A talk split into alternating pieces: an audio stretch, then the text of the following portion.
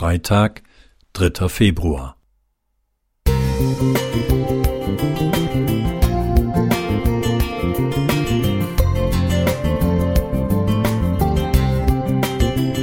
Ein kleiner Lichtblick für den Tag.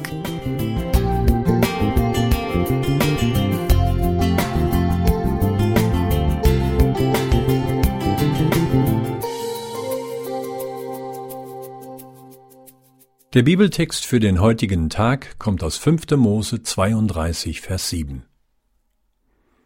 Gedenke der vorigen Zeiten und hab Acht auf die Jahre von Geschlecht zu Geschlecht.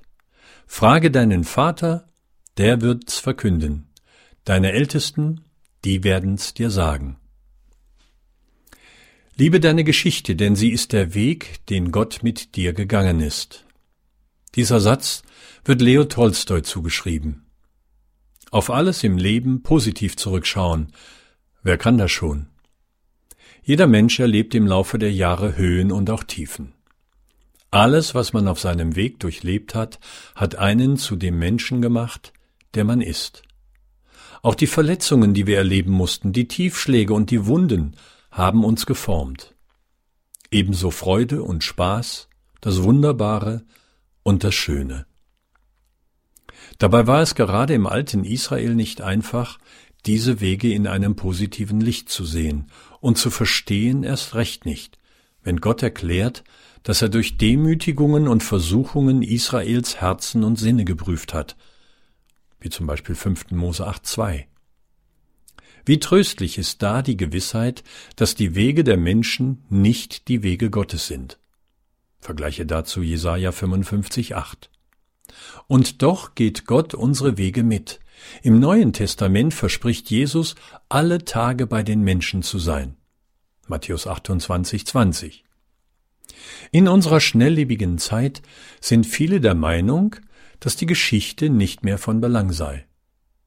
Historisch ist das sicherlich richtig. Historie kann auch nicht für moderne Zeiten kopiert und angewendet werden, aber sie ist für den persönlichen christlichen Glauben von großem Wert. Die Gewissheit, dass Gott jedem Menschen das Leben geschenkt hat und alles Leben samt Freude und Leid in seiner Hand hält, ist eine nachhaltige Erfahrung, die in uns Vertrauen und Dankbarkeit für das täglich Erlebte hervorrufen kann. Religiös verstanden ist es die Dankbarkeit für Gottes Schöpfung und Gottes Beistand. Im Alltag kann sie sich zum Beispiel im Sabbat und in der Beachtung besonderer Feiern und Feste mit Jung und Alt ausdrücken.